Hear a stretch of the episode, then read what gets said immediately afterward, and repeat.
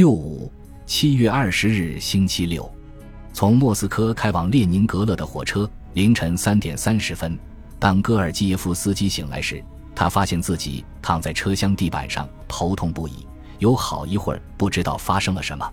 上铺的一个年轻人用一种奇怪的表情看着他，说：“你摔下来了。”安眠药让他睡得死沉，以至于火车突然停车时，他从上铺滚了下来，摔到了地板上。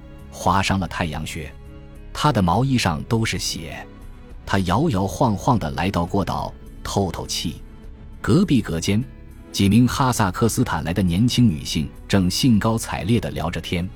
他刚要张嘴说话，其中一个女人惊恐地说：“如果你敢跟我说一句话，我就会大喊。”这时，戈尔基耶夫斯基才意识到自己是什么样子，凌乱不堪，身上到处是血迹，站都站不稳。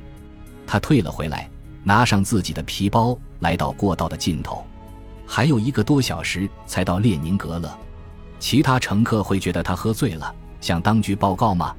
他找到了列车警卫，给了他五卢布，说：“谢谢你的帮助。”尽管他除了提供床单外什么也没做。他困惑地看了他一眼，看起来像是一种责备。天刚蒙蒙亮，火车继续行驶着。从莫斯科到列宁格勒的高速公路，凌晨四点，大约走了一半路程。到瓦尔代山时，潜逃小组看到了一幅壮美的拂晓景色，让阿斯科特顿生诗意。一阵浓雾从湖水中升起，弥漫于山岭、树木和村庄之间。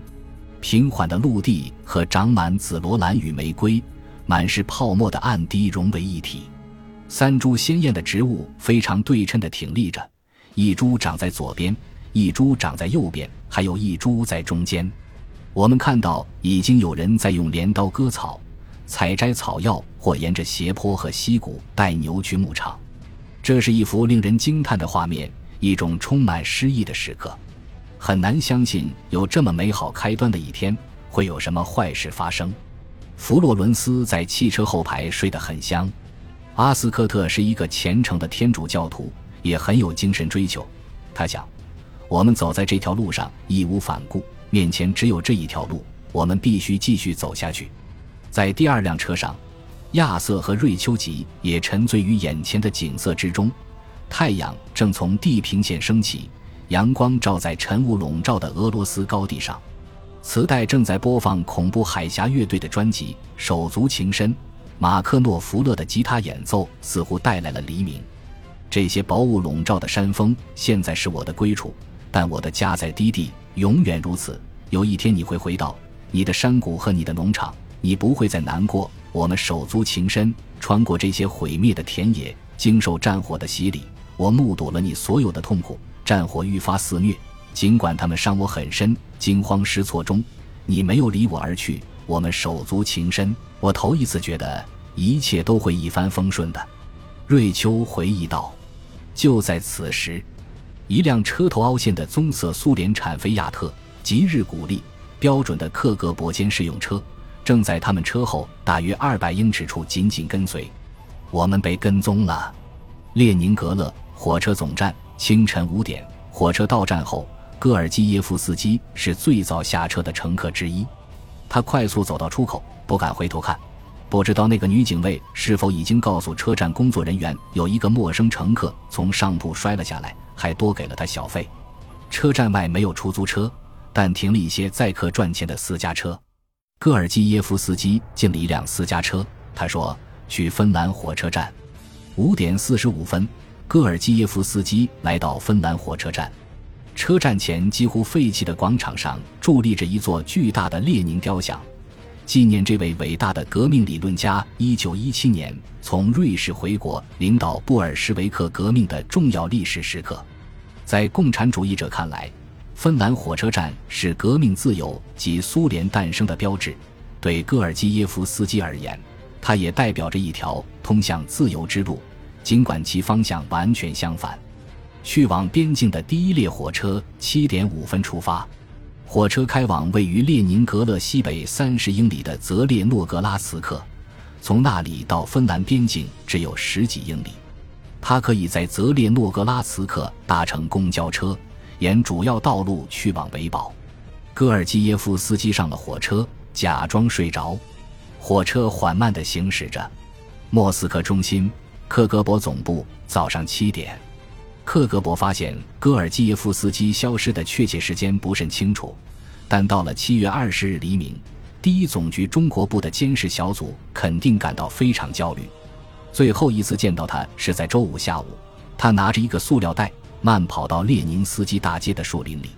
此前三次他消失后，都会几个小时内再次出现，但这一次他没有回家，他也没有和他的妹妹、岳父或他的朋友刘比莫夫在一起。任何已经掌握的地址都找不到他。此刻最合理的做法应该是提高警觉。克格勃可以立即展开搜索，在他的家中仔细寻找有关他下落的线索，向他的所有朋友和亲戚进行质询。加大对英国外交人员的监视力度，然后封锁所有可能的空中、海上和陆上逃跑路线。然而，没有证据表明监视小组在七月二十日早上做了这些事。这些在克格勃混日子的人害怕当局对失败者不分青红皂白的施加惩罚，他们什么也没做，指望着问题自动消失。列宁格勒早上七点三十分。军情六处潜逃小组将车停在了列宁格勒阿斯托利亚酒店外面。那辆棕色克格勃监视汽车一路跟踪他们，到了列宁格勒市中心，然后消失了。我觉得还有人在跟踪我们，阿斯科特写道。他们打开后备箱，故意在里面鼓弄着，告诉监视者我们没藏东西。后备箱里真的都是行李。集合两个女人进了酒店。给孩子喂饭并吃早餐，阿斯科特待在车里假装睡觉。克格勃在四处打探，我不想有人朝车里乱看。两个人先后靠近了他的车，透过车窗仔细张望。阿斯科特都假装突然醒来，瞪着他们。阿斯科特估计，北上前往指定停车点的车程有一百英里，大约需要两个小时，因此，他们要在十一点四十五分从列宁格勒出发。以留出充足的时间，在下午两点三十分前抵达汇合点。尾随他们来到列宁格勒的这辆车，以及现在在他车周围四处打探的人，表明克格勃已经注意到他们，这颇为令人担心。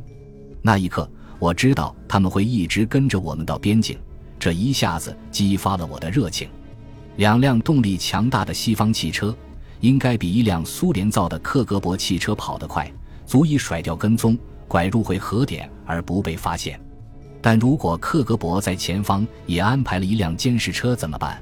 如果皮姆利科无法摆脱跟踪，他们可能会落入圈套。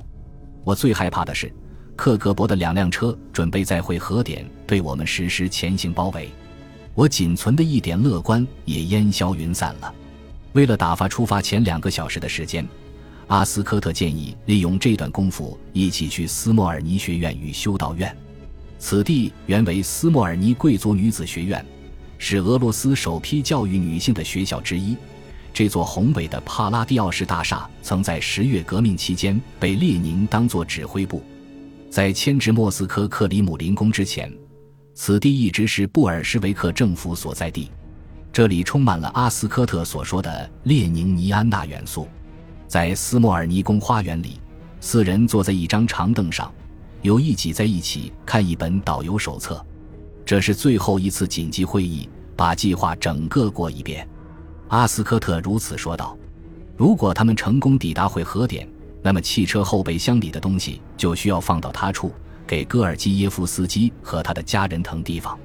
在阿斯科特和吉清空后备箱的同时，瑞秋将准备野餐物品。”与此同时，卡罗琳将抱着弗洛伦斯步行走到停车点入口处查看道路情况。如果有任何不对劲，他会摘下头巾；但如果一切正常，即会打开汽车引擎盖，向皮姆利科发出可以出来的信号。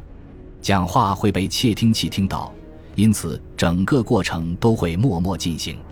如果只有戈尔基耶夫斯基一个人，那他就藏在吉娜辆车的后备箱里。福特车的悬架比萨博车高，多出一个人的重量不会过于明显。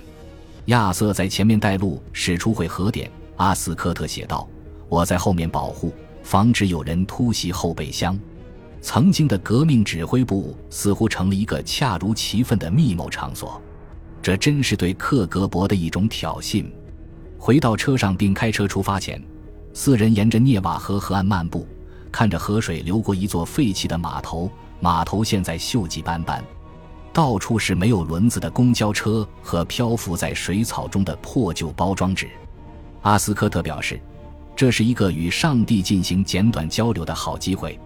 我们四人都沉思了一阵，我们感受到了某种不一样的东西。我们真的需要这样。在列宁格勒郊区，他们路过了一座带有瞭望塔的大型检查哨所。过了一会，一辆载有两名男性、带着高高的无线电天线的蓝色拉达日古力汽车，悄悄地跟在了他们后面。这让人沮丧，阿斯科特写道。但更糟的还在后面。本集播放完毕，感谢您的收听，喜欢请订阅加关注，主页有更多精彩内容。